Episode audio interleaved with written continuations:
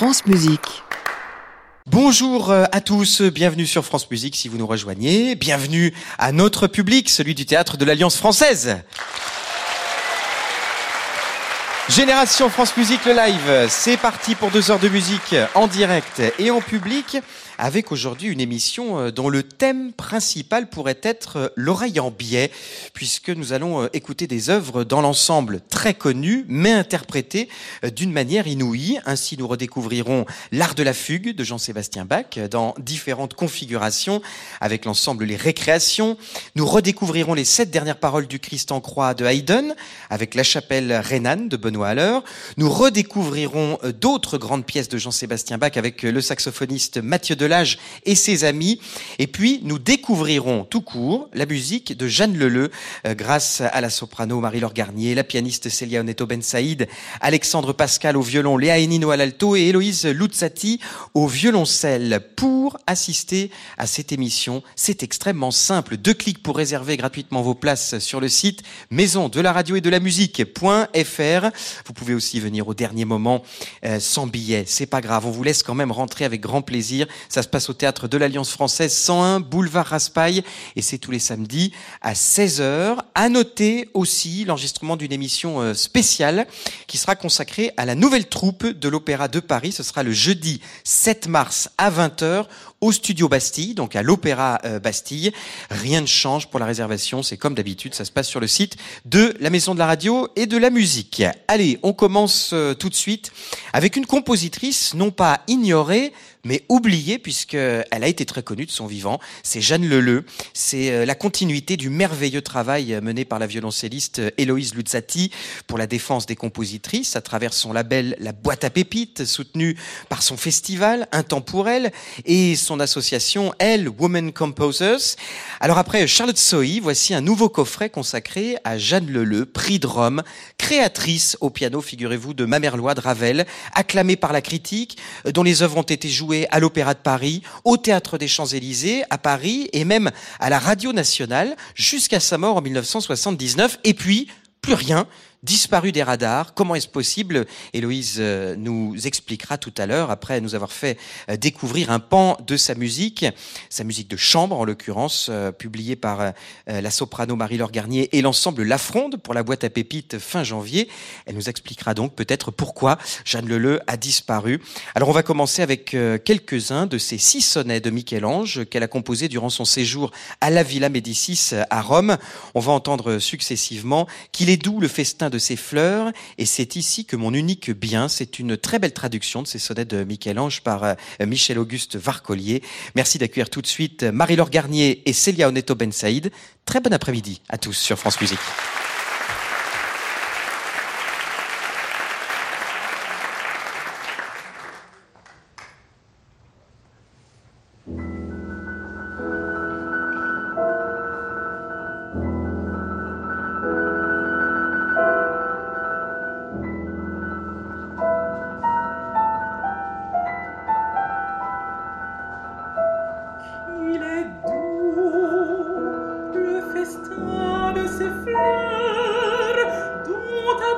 the sun.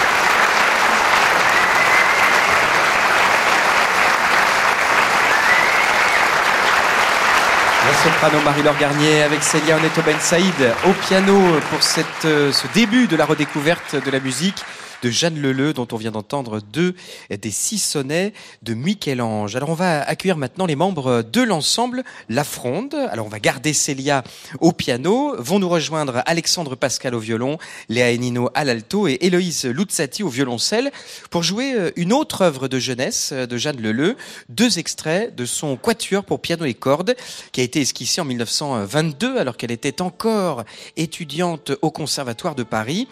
On va en écouter les deuxième et troisième mouvements, le final.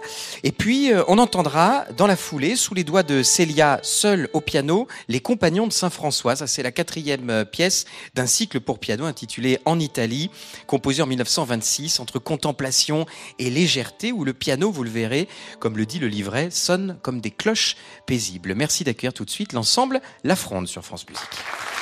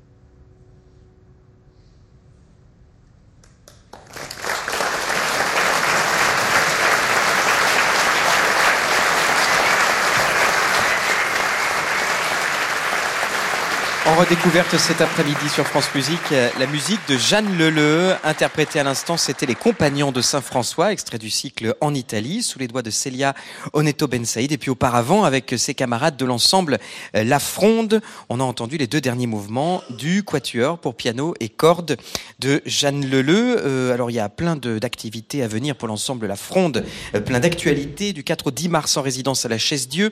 Le 11, il y aura un concert de euh, Fiona McGowan avec Raphaël Moreau et David Cadouche à la Bibliothèque nationale Richelieu à Paris, autour de Clémence de Grandval.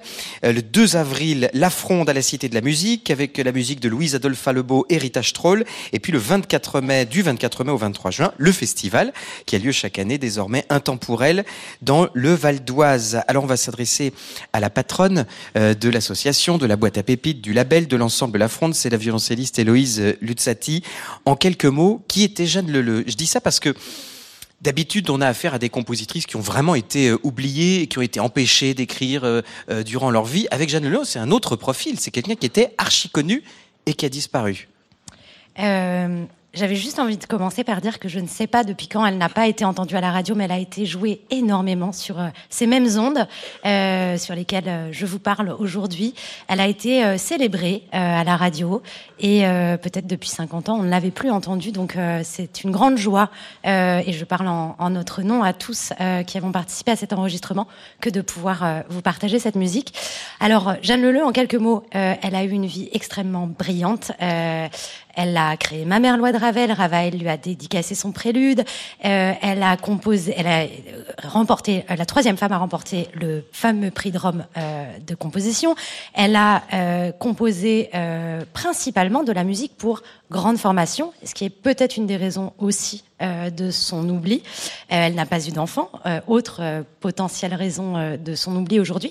Et elle a effectivement eu une carrière extrêmement brillante.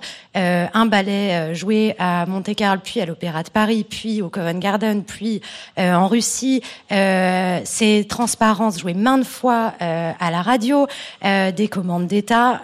je, voilà, une vie absolument brillante. Elle est morte il y a, il y a très peu de temps, en 1979, et effectivement, elle a complètement disparu. Est-ce qu'on sait s'il y a un lien avec Romain Leleu, le trompettiste célèbre? Je me suis posé la question. C'est Léa euh, Enino, spécialiste de généalogie, qui pourra confirmer qu'a priori, non. Non, a priori, aucun lien. Je pense que le c'est comme Martin, c'est très courant. Euh ah d'accord, c'est un nom qui est très courant euh, en France. Euh, alors certaines œuvres sont carrément perdues en revanche de Jeanne Deleu. C'est ce qui ressort apparemment de ce travail de redécouverte. Vous avez eu du mal à rassembler les partitions, Léa? Oui, c'est-à-dire qu'il y a beaucoup de partitions qui sont présentes à la Bibliothèque nationale de France et il y en a euh, d'autres effectivement qui sont restées à l'état de manuscrit, euh, dont on est encore euh, sur la trace en ce moment. On essaye de faire ouvrir son testament pour savoir à qui elle avait légué ces manuscrits. Donc c'est très possible qu'on retrouve quelques partitions inédites. Est-ce que ça veut dire qu'il y aura peut-être euh, une suite? Parce que je me rappelle avec Charlotte Sohi, euh, l'année dernière ou il y a deux ans, je ne sais plus exactement, euh, il y avait plusieurs volumes avec aussi la musique symphonique, l'opéra. Est-ce qu'on aura la suite à la boîte à pépites de Jeanne Leleu? Appel aux orchestres de la radio euh, qui nous écoutent ce soir. Elle a une histoire avec la radio et euh, effectivement, il y a un disque d'orchestre somptueux à faire. Et ce que Léa ne vous dit pas, c'est qu'elle espérait follement aujourd'hui que on arrive avec euh, qui avait qu'est-ce qu'il y a dans ce testament qu'on est en train de faire ouvrir. Mais on le saura dans pas si longtemps et peut-être qu'on va retrouver le concerto pour piano et orchestre qui, selon la presse de l'époque, était un chef-d'œuvre. Donc voilà, une enquête à poursuivre, à partager et effectivement euh, un disque d'orchestre euh, à enregistrer urgemment. C'est une aventure qui a démarré un petit peu par hasard, euh, euh, cette musique de Jeanne Leleu. Je crois dé au départ, vous vouliez simplement chercher une œuvre d'une compositrice pour mettre dans un programme, et puis là, vous vous êtes dit, non mais attends, euh, il va falloir qu'on tire sur le fil, qu'on déroule le fil Complètement, c'est en travaillant sur la programmation qu'on a fait en collaboration avec la Bibliothèque nationale de France qu'on a lu ce quatuor il y a à peu près un an, donc il n'y a pas si longtemps, et c'est devenu une évidence de qu'il fallait très vite enregistrer cette musique. Est-ce que Léa, il y a un style Jeanne Leleu quand on regarde euh, des œuvres écrites à différentes périodes de, de, dans le temps, ou est-ce que son style a beaucoup évolué? Euh, je trouve qu'elle sait un peu tout faire. Elle avait aussi un, pseudonyme avec lequel elle, elle, composait de la musique beaucoup plus légère. Mais euh, pour sa musique qu'elle a signée du nom de Jeanne Leleu, on ressent vraiment l'inspiration de Debussy, de Stravinsky. Euh, elle admirait aussi beaucoup Florent Schmitt, Manuel de Falla. Voilà. Mais elle a un peu synthétisé tout ça et trouvé son, son propre style. On sait ce que c'était, son pseudo Twitter? Claude Mistra. Ah, Claude Mistra, c'est pas mal. Euh, une dernière question, peut-être à propos de l'ensemble que vous avez constitué. Vous jouiez déjà ensemble pour la boîte à pépites, pour le festival, autour de la musique de ces compositrices. Vous avez décidé d'en faire un ensemble constitué qui s'appelle La Fronde. Euh, c'est quoi Des têtes vont tomber? Mais non, c'est beaucoup plus pacifique que ça. La Fronde, c'est un hommage euh, au premier journal euh, féministe euh, et dirigé par une femme euh, qui a, euh, nous, a, nous fait don de grandes biographies sur des compositrices qui étaient très rares à l'époque. Et euh, grâce à la fronde, on a appris plein de choses qu'on ne connaissait pas sur des compositrices. Donc c'est un hommage tout à fait pacifique et c'est un très très bel ensemble. Je rappelle que l'association s'appelle Elle, Women Composers. C'est sur le site de l'association et dans la brochure, vous pouvez retrouver toutes les manifestations qui se passent autour de ces compositrices merveilleuses que vous redécouvrez pour nous, Héloïse Luzzati, avec toutes les personnes qui vous entourent. Merci d'être venu nous voir cet après-midi pour nous présenter la musique de Jeanne Leleu.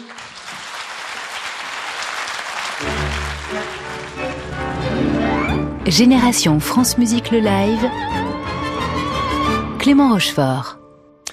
Allez, on va euh, retrouver maintenant avec bonheur l'ensemble des récréations qu'on avait euh, découvert autour des tout premiers quatuors à cordes de l'histoire, signés Alessandro Scarlatti, et qui reviennent cette fois avec une nouvelle et originale version de l'art de la fugue de Jean-Sébastien Bach pour le label Car, une œuvre magistrale qui a poussé euh, l'exercice de la fugue, ce, ce contrepoint très particulier, cet entrelacement de voix ultra codifié avec sujet, réponse, contre-sujet, jusqu'à son paroxysme, mais aussi une œuvre testament de Bach qui pose plus de questions qu'elle n'apporte de réponses, inachevées ou de fin inconnue, un recueil composé de 14, 21, 24 ou 27 pièces, euh, écrites pour clavier ou jouables sur d'autres instruments. Les récréations apportent quelques réponses à travers un travail somptueux sur le plan musical et sonore, original aussi, puisque chaque contrepoint, euh, pour chaque contrepoint, les musiciens vont changer euh, les combinaisons d'instruments et font appel aussi à Julien Ainsworth et son violoncelle piccolo pour euh, compléter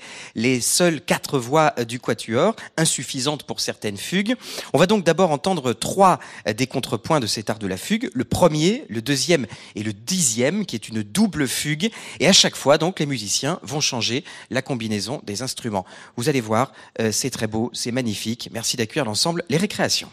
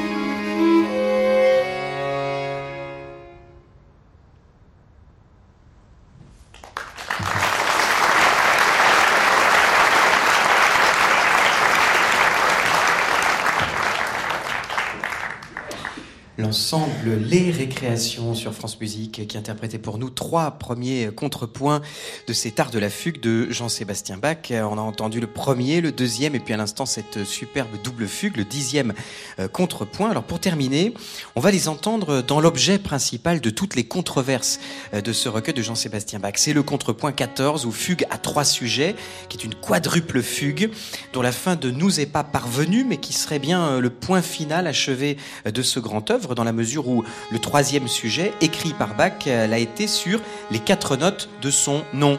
B, A, C, H, qui en système de notation euh, euh, latin donne si bémol, la, do, si bécard.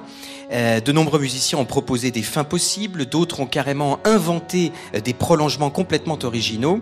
Les récréations ont tout simplement, entre guillemets bien sûr, proposé une réexposition des trois sujets dans une ultime fugue strette qui serait la quatrième et la dernière, à cinq voix. Alors exceptionnellement, je vais vous demander de ne pas applaudir tout de suite, trop vite en tout cas, pour laisser aux musiciens le temps de ménager euh, un petit silence, peut-être une petite pause, micro-pause, entre la dernière note réelle de Bach et puis leur proposition de conclusion. Alors voici tout de suite, par les récréations, euh, le dernier contrepoint de l'art de la fugue, la fugue à trois sujets.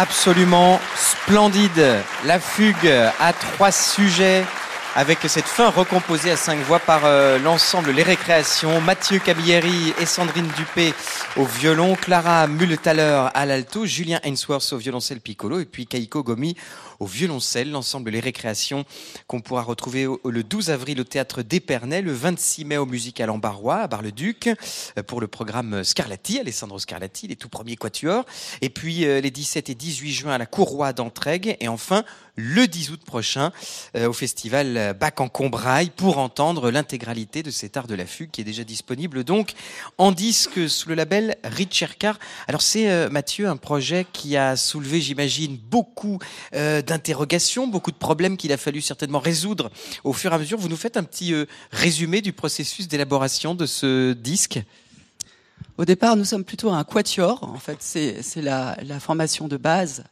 Et euh, évidemment, il y avait ce rêve depuis un certain temps déjà de jouer l'art de la fugue. Et en tant que quatuor, on s'est très vite, euh, on s'est très vite retrouvé avec plusieurs problèmes par rapport à cette œuvre, des problèmes de tessiture, des problèmes en général de tessiture. C'est-à-dire que les voix, le, quatuor est bien imparfait pour euh, cette œuvre qui n'est pas dédiée au, quatuor, comme vous le savez. Euh, alors, on a commencé à faire les bricolages d'usage, euh, Octavier ici, arrangé ici, mais c'est pas satisfaisant avec un édifice aussi parfait et optimal que l'art de la fugue. Donc, le problème du quatuor, en fait, pour cette musique de consort ou contrapuntique en général, c'est que euh, il manque un élément dans le quatuor. Il y a un trou entre l'alto et le violoncelle. Or, euh, la voix du ténor est euh, en général ni satisfaisante, ni satisfaisante, ni à l'un ni à l'autre. Et le violoncelle piccolo a résolu bien des problèmes. Ceci étant, dans l'écriture de Bach, rien n'est systématique. Alors, il y a, comme vous avez vu, des contrepoints que nous jouons quand même en quatuor et d'autres à deux violons et deux violoncelles. Alors c'est donc selon ces critères que vous avez choisi telle ou telle configuration en fonction de, la hauteur des voix de chacune des, fugues En fonction des tessitures, c'est-à-dire il s'agit de pouvoir jouer toutes les notes et au, mieux, si, possible, que, que, cette voix soit au cœur de l'instrument, pas euh, tout dans les graves parce que c'est pas satisfaisant. Euh, c'est un recueil qui est organisé, euh, dit-on, avec une progression, une architecture interne, des jeux de miroirs, des fugues qu'on peut regrouper par, euh, par quatre. c'est ça, c'est bien. C'est donc bien un recueil qui avait été achevé et pensé comme achevé par, par Bach. Alors, il y a beaucoup de questions là-dessus. Très difficile de répondre parce que ce n'est pas Bach lui-même qui a dirigé l'édition de sa propre œuvre. Il est mort. C'est son fils qui l'a fait. Donc, aujourd'hui, euh, les contrepoints sont rangés un petit peu dans un, dans un ordre de progression de sophistication, on va dire. Euh, qui fait sens évidemment. Mais il y a bien, bien d'actions parce qu'il y a aussi non seulement des fugues à quatre voix, mais aussi des canons qui sont des pièces encore, euh, encore qui n'ont encore rien à voir, qui sont seulement à deux voix. Mais disons que l'édition d'origine les a classées par ordre croissant de sophistication, on va dire de difficultés. Mais là où on peut dire peut-être que ce, cet art de la fugue, c'est euh, une sorte d'œuvre euh, testament de Jean-Sébastien Bach, c'est que vous faites la distinction entre euh, des fugues dans un style un peu plus archaïque et puis des, des, fugues dans un style plus concertant qui serait alors quoi la marque de son époque, un peu plus moderne? Eh bien, en fait, justement, c'est ça qui est fascinant dans cette œuvre, c'est qu'on est en contact avec l'inventivité du compositeur sur tout le, tout le trajet de sa vie. C'est-à-dire qu'en effet, comme vous dites, il y a des, pièces comme la toute première qu'on a jouée, où euh, le, début de la, fugue, euh, la fugue de la fin, avec un, thème qui ressemble à un cantus firmus de la Renaissance, donc ce qui rappelle le style antico, comme vous dites. Et il y a aussi, au passage, dans, au cœur de l'œuvre, il y a des, euh, canons, par exemple, un canon qui, est très Empfinsam. Donc, on a tout un, tout un, une espèce de répertoire de l'inventivité de Bach, même si c'est toujours Bach dans tous les styles et dans une variété inouïe en fait de, sa capacité d'écriture. Le mot de la fin, Mathieu Camilleri, ce sera euh, la manière dont vous considérez, vous, cet art de la fugue? C'est quoi pour vous un, testament, une méditation spirituelle, une manière euh, de mettre un point final à l'exercice de la fugue? C'est-à-dire qu'il y a un peu ça souvent chez Bach, on a l'impression qu'il a voulu montrer que, bon, après moi, personne ne fera mieux. Euh, c'est ça un peu l'art de la fugue? Alors oui, évidemment, c'est un accomplissement en fait de, c'est peut-être une des, c'est pas, forcément sa dernière œuvre, mais la dernière en, cours de travail. Ceci étant, il, y a aussi une part euh, tout à fait ludique, une part de jeu. Donc euh, j'aime bien un petit peu décérébraliser l'œuvre euh, d'une certaine manière parce qu'il s'agit aussi d'une œuvre sensible qu'on peut jouer. C'est pas seulement la musique des sphères, c'est aussi une musique sensible, colorée, comme on l'a dit, variée est, extrêmement plaisante à jouer, à modeler, euh, sensuelle. Voilà. Et très lyrique aussi, hein, comme toujours, la musique de Jean-Sébastien Bach. Merci beaucoup Mathieu Camilleri pour ce très très belle version de l'art de la fugue, l'ensemble Les Récréations, et c'est sorti sous le label Richard Carr. France Musique. Merci d'être avec nous cet après-midi, 17h05. On va continuer avec un nouveau grand chef-d'œuvre, de nouveau un grand chef-d'œuvre qu'on va redécouvrir sous un nouveau jour, grâce cette fois à la chapelle rhénane de Benoît Haller et au Quatuor 1781. Ce sont les sept dernières paroles du Christ en croix de Haydn, enregistrées pour le label Parati. Alors c'est une version qui croise la version pour quatuor à cordes et la version chorale de cette pièce euh, qui a été commandée à l'origine à Haydn pour les cérémonies du Vendredi Saint, au cours desquelles l'évêque euh, énonçait puis commentait chacune des sept dernières paroles du Christ sur la croix, avant de descendre de sa chair pour méditer entre chacune de ces paroles. Haydn avait donc euh, composé une musique pour accompagner chacune de ces méditations, de ces moments de méditation et de recueillement.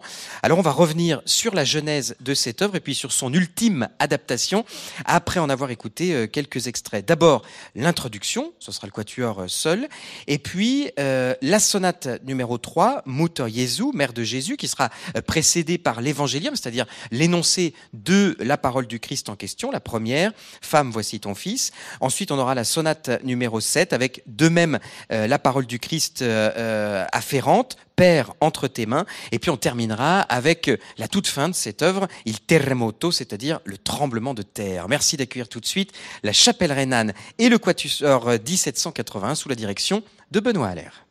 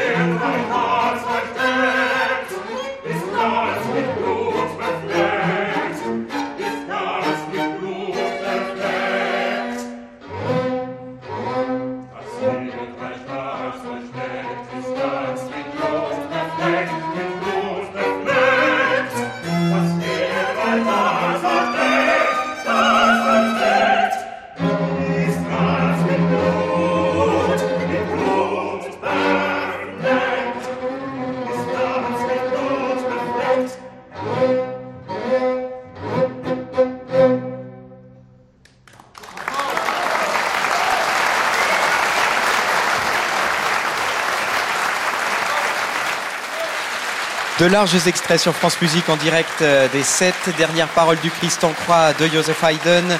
L'introduction, le premier évangélium et la sonate numéro 3, l'évangélium suivi de sa sonate numéro 7 et il terremoto avec les voix de la chapelle Renan sous la direction de Benoît Allaire, Hélène Walter, soprano, Salomé Allaire, mezzo-soprano, Benoît Allaire, ténor, Pierre-Yves Kra, baryton basse, et puis le Quatuor 1781, Guillaume Imbrecht et Koji Yoda au violon, euh, Satrio Ariobimo Yudo Martono à l'alto et Jérôme Vidaler au violoncelle. La chapelle Renan euh, qu'on pourra retrouver euh, du 12 au 17 mai pour son projet pédagogique Young Arthur autour de Purcell. Ce sera au théâtre de Haute-Pierre de Strasbourg. Et puis le 26 juillet autour de Pastoral de Charpentier. Ça, ce sera au festival baroque de Valoir. Mais avant toute chose, Benoît Allais, revenons d'abord sur la genèse de cette œuvre, les sept dernières paroles du Christ en croix de Haydn. D'abord, ça a été une œuvre symphonique, puis un quatuor, puis un choral. Et puis vous, vous avez fait votre tambouille avec tout ça, si je résume. Ouais, c'est un peu ça. Alors moi, je suis un très mauvais musicologue. Euh, je, je, compte sur les autres pour faire ça, euh, pour faire sous cette, euh, ce résumé, cette synthèse de, de la création de l'œuvre. Ce qui me semble euh, extrêmement intéressant et pertinent finalement, c'est que, euh, voilà, à l'image de Handel, euh, qui là aussi avait l'habitude de revoir ses œuvres, de les retravailler pour chaque représentation. Il y a un phénomène un peu semblable finalement chez Haydn, euh, qui fait qu'il s'est adapté au goût du jour, à, à la nécessité euh, de, oui, de transcrire, et qu'on s'est dit finalement c'est bien et c'est super quand Haydn transcrit, mais ça nous donne aussi une opportunité d'aller plus loin et sans réécrire, ou disons à la, la limite de la réécriture quand même, euh, de, faire euh, une superposition entre cette version quatuor à et, la version chantée de l'oratorio. Et c'est là qu'on est quand même un peu à la limite, parce que la version de l'oratorio, il y a quatre voix chorales, mais il y a aussi quatre voix solistes. Et donc, on a un peu réfléchi pour ce disque, est-ce qu'on va faire du reureux Et euh, euh, donc, le reureux, c'est enregistrer d'abord les parties, euh, quand elles se superposent, les parties de voix euh, chorales, et puis ensuite, éventuellement, refaire les parties chantées par les solistes. Bon, on s'est dit, oh, c'est peut-être quand même plus simple de faire un choix, en fait. Ça nous appartient aussi de dire, ben voilà, on, on, fait un arbitrage entre ce qui nous semble cohérent. Parfois, on a choisi les quatre voix solistes au détriment des voix chorales. Parfois, on s'est aussi dit, ben, on va laisser la soliste soprano faire la, partie euh, toute seule, euh, représenter le quatuor soliste, et les trois autres voix vont faire la partie chorale. Voilà, ça a été des arbitrages qui sont passionnants, euh, et je trouve que voilà, c'est notre responsabilité de musiciens aujourd'hui de faire en sorte que bah, la musique elle vive en fait et qu'elle soit pas euh, simplement un patrimoine euh, muséologique qu'on regarde avec distance. Non, ça il faut la, il faut la faire vivre. Et puis on se disait euh, avec euh, Xavier Carrère euh, en, en, coulisses, en, vous écoutant, enfin je, je lui disais, moi j'ai l'impression d'entendre les sept dernières paroles du Christ comme passer au scanner. C'est-à-dire qu'on a l'impression de revenir à, non mais de voir le squelette, de, de voir une version un peu dégraissée comme ça avec les quatre voix solistes et puis le quatuor à cordes. Alors il y a aussi l'adaptation. Vous allez peut-être m'expliquer ce choix. C'est que dans la version chorale, dans l'oratorio, Haydn avait ajouté une deuxième introduction qui vient séparer comme en deux parties les sept dernières paroles du Christ, qui est écrite pour instrument avant euh, essentiellement. Alors pourquoi avoir fait le choix euh, bah de, la, transcrire sur le disque pour le quatuor? Vous auriez pu dire bah, de la version quatuor, on garde tout ce qui a écrit pour le quatuor et puis euh, et puis cette deuxième intro, on la laisse tomber. Bah, là aussi parce qu'on aime bien changer les choses, on aime bien s'en emparer et, et, les faire évoluer. Euh, c'est clair que l'idée du projet, c'est euh, c'est pas tellement l'économie de moyens. On aurait effectivement pu pour le disque faire venir un ensemble avant, mais euh, l'idée c'était de se dire euh, comment est-ce qu'on fait en sorte que effectivement vous parlez de scanner. Alors moi ça m'évoque plutôt la maladie, donc je, je sais pas, hein, je, je, dis ça comme ça. Non, mais il y a, y a effectivement une recherche de transparence, de clarté, de, de, de clarté du texte de clarté des lignes, qui, se perd parfois un petit peu dans la version oratorio. Je veux évidemment pas remettre en question cette magnifique version, et puis on a des très très beaux enregistrements. Mais là, la tentative, c'était effectivement, mais c'est aussi un peu l'histoire de la chapelle qui fait ça finalement, mon ensemble. Ça a toujours été un ensemble de solistes où on s'intéresse de manière euh, solistique à la musique chorale, pas que à la musique chorale, mais voilà, là c'était nouveau un petit peu l'idée d'affirmer ça. Euh, c'est qu'on peut faire un chœur avec quatre voix, euh, mais ça va jamais sonner euh, comme avec 60 ou 40. On va, on va perdre certainement une forme de, euh, de côté impressionnant et de magistralité, si j'ose dire, si j'ose faire ce néologisme, mais en même temps on va y gagner en, oui, en clarté, en texte, finalement tous ces, toutes ces choses qui nous sont un peu héritières de la musique soliste solistes du baroque. Je, vous rassure tout de suite, Benoît Haller, votre version respire la parfaite santé. Hein. Je voulais pas du tout vous inquiéter en parlant de scanner. Alors, Haydn, il était autrichien, donc il était de culture catholique, qui passait plutôt par le latin. Euh, mais bon, il était euh, voisin évidemment de, des luthériens en Allemagne. Est-ce que c'est une forme de résurgence de la culture luthérienne voisine euh, que d'avoir composé ces sept dernières paroles du Christ en allemand? Est-ce que c'était une manière peut-être de, de rendre plus humaines ces sept ultimes paroles christiques? Bah certainement une tentative d'être proche du proche du peuple, proche de ses auditeurs. Je, je pense que voilà le simple fait qu'il y ait eu des adaptations pour différentes formes euh, témoigne déjà du fait que Haydn voulait euh, voulait s'adresser à un public large euh, et c'était peut-être pas un entrepreneur au même sens que, que Handel dont je parlais avant, mais mais oui, je pense qu'on a tous besoin d'être entendus, nous aujourd'hui, mais aussi les musiciens à l'époque. C'est marrant que vous parliez aussi de de recherche le catholique qui s'intéresse au protestantisme, la chapelle Ferdinand s'est beaucoup intéressé aux, passions euh, de Bach en particulier. Et euh, ça a été tout un processus pour moi de me dire comment réaborder cette même thématique finalement, la mort du Christ, mais dans un répertoire différent, un répertoire baroque. Et euh, voilà, ça a été un chemin assez enthousiasmant en soi d'aborder la musique, de s'aborder la musique classique. J'ai failli dire non, d'aborder la musique classique sans la s'aborder, en essayant de faire en sorte de trouver cet équilibre pour lequel j'ai donc j'ai en fait tellement de mal parce que je suis quand même un, musicien de l'extrême d'une certaine manière. J'aime quand ça me touche, quand ça me prend au trip, et j'aime quand le, le, public est pris au trip. Et là, l'idée, c'était quand même de chercher quelque chose de différent, et j'espère qu'on y est arrivé. Eh ben, vous y êtes arrivé, c'est absolument euh, merveilleux. Merci beaucoup, euh, Benoît Haller. Je peux vous dire d'ailleurs en, coulisses que Xavier Carrère, qui est le spécialiste mondial de Haydn, comme j'aime à le rappeler, m'a dit que grâce à vous, il avait redécouvert, et c'est pas peu dire, euh, cette œuvre qu'il connaît par cœur. Voilà, c'est une très belle version, très originale. Merci beaucoup d'être venu nous la présenter. Elle est sortie sous le label Parati. Génération France Musique le live, Clément Rochefort. Merci d'être avec nous cet après-midi, toujours en direct sur France Musique. Allez, on va retrouver euh, Bach pour terminer cette émission, mais de nouveau dans une interprétation euh, nouvelle, inouïe, grâce au saxophoniste Mathieu Delage, qui vient de publier chez Chapeau l'artiste un album où il revisite librement la musique du maître du baroque allemand avec ses amis musiciens. Violaine Desperou à l'alto, à qui on souhaite un joyeux anniversaire parce que c'est aujourd'hui même.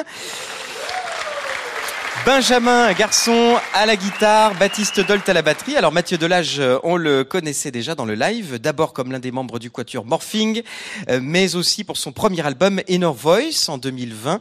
Alors cette fois, il a choisi euh, quelques grandes pages de Bach. Ça va de la passion selon saint Mathieu avec deux T comme lui, au clavier bien tempéré en passant par la quatrième suite pour violoncelle seul. Rêverie, relecture, improvisation, glissement vers le jazz ou sobriété. Mathieu pose un regard neuf sur la musique de Bach Voici pour commencer euh, quelques extraits euh, de ce nouvel album. D'abord, une aria de la musique funèbre de Bach, arrangée par Hugo Aftouche, un ami euh, de longue date qui était aussi un peu, je crois, le directeur artistique de ce disque. On entendra ensuite un, le prélude en mi mineur, extrait du premier livre du clavier bien tempéré, arrangé pour sax et guitare par Mathieu. Et puis deux extraits de la suite pour violoncelle seul, la numéro 4, la courante et la gigue, arrangée par Mathieu pour le sax Bariton tout seul. Merci d'accueillir Mathieu Delage et ses amis.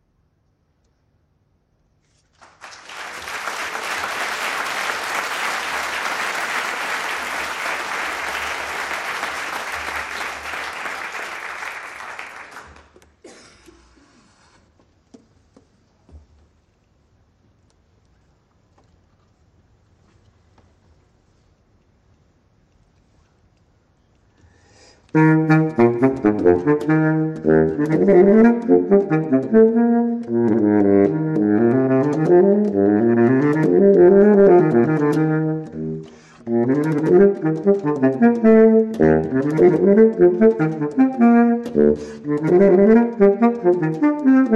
you.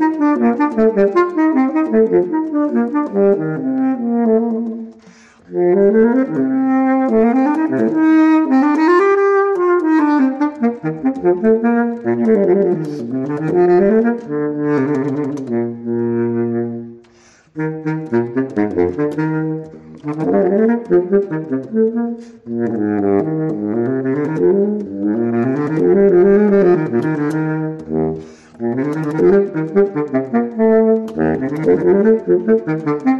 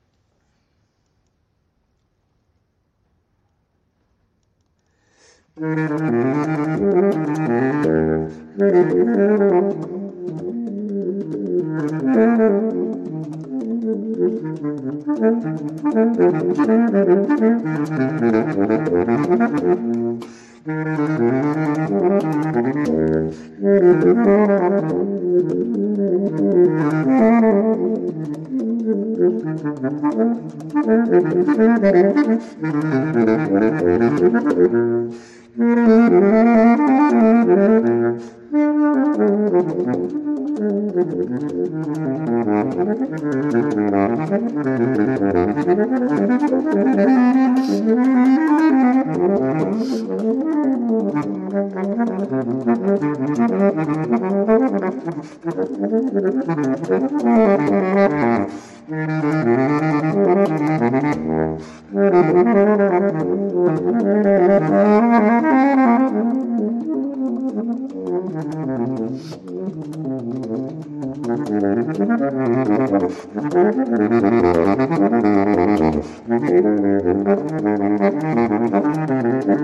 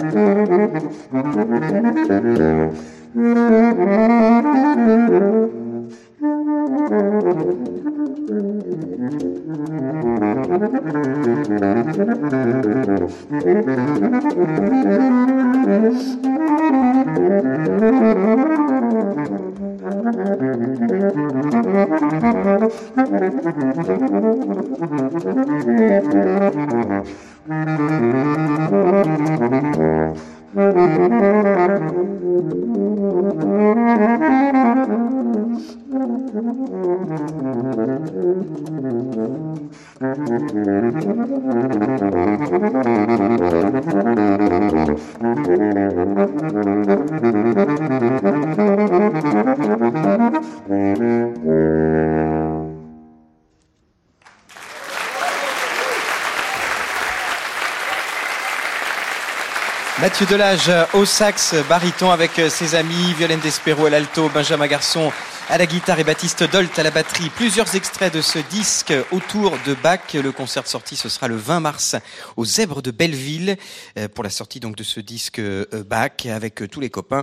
Il y aura aussi la tournée du Quatuor Morphing avec le spectacle On se voyait déjà à Vesoul, à Tri-sur-Bèze et au Mans au mois de mars. Et puis Violaine Despérou les 13 et 14 mars, salle Cortot à Paris pour la Musique Fest parisienne. On n'a vraiment pas beaucoup de temps, alors on va essayer de faire très vite et de bien synthétiser. Mathieu, euh, racontez-nous la genèse de ce disque. Comment vous avez choisi parmi les milliers d'œuvres de Bach celle que vous avez voulu ranger sur cet album? Alors l'idée c'était de trouver euh, des choses de formation différentes pour qu'on ait un... Évidemment, on peut pas avoir toute la richesse de Bach, mais qui en tout cas des choses très différentes, donc qui partaient du, du, solo, après duo, trio et quatuor. Euh, après, j'ai fait des, j'ai fait à peu près, je pense que fait tout le monde, j'ai fait des énormes playlists, j'ai écouté, ça me plaît, ça me plaît. Comment je peux faire avec qui je vais jouer, comment on peut adapter ça, qu'est-ce qui va fonctionner, qu'est-ce qui ne va pas marcher, parce qu'il y a des choses qui n'ont pas fonctionné. Hein. Et, euh, et, du coup, voilà, on en est, on en est venu à ce programme-là, et je pense qu'il évoluera encore justement pour les concerts. On l'a entendu un petit peu au début, on va le réentendre là dans la dernière pièce que vous allez jouer, le Air Barmedy de La Passion selon Saint Matthieu. Il y a un petit glissement vers le jazz euh, à, à certains moments. D'où ça vient ça euh, dans votre parcours à vous, qui est plutôt un parcours classique, classe du Conservatoire de Paris, Monsieur Claude Delangle, c'est pas tellement l'école du jazz. Non, et je suis pas sûr que ce soit vraiment en tout cas un glissement vers le jazz, mais c'est quelque chose d'un petit peu plus ouvert.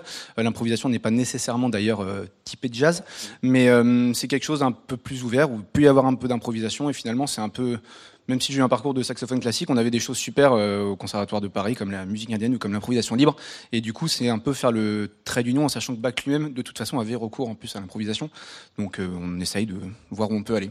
Là, c'est une improvisation sans filet sur le air Barmedy de tous les musiciens de presque tous les musiciens. En fait, c'est une exposition de thèmes, en gros, une improvisation assez collective et une réexposition de thèmes, pour, pour synthétiser.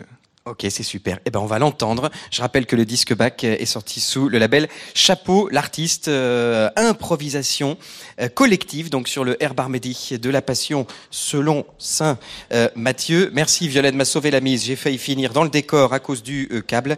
Air Barmedy de la Passion, selon Saint Mathieu. Mathieu Delage, Violaine Despérou, Benjamin Garçon et Baptiste Dolt sur France Musique.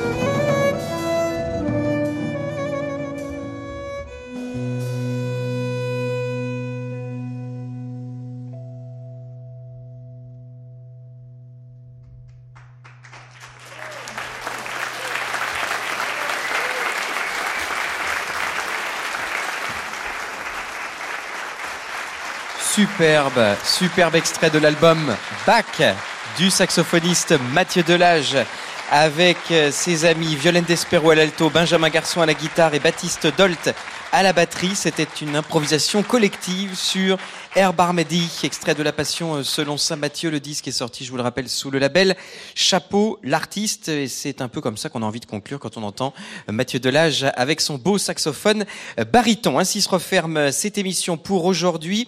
Dans quelques instants, les légendes du jazz de Jérôme Badini avec un concert d'archives du batteur Art Blakey au studio 104 de la Maison de la Radio en 1974. La semaine prochaine, ah ben on aura du saxophone aussi, mais en quatuor avec le quatuor Pour leur disque L'Or Bleu. Et puis euh, on recevra aussi le pianiste Florian Nouac, les frivolités parisiennes pour le spectacle Gosse de riche, et puis l'ensemble Vedado de Ronald Martin Alonso autour des folies euh, américaines, euh, musique d'Amérique latine, et enfin le duo Invento, flûte à bec et accordéon avec des inventions en folie. Merci à toute l'équipe technique du jour.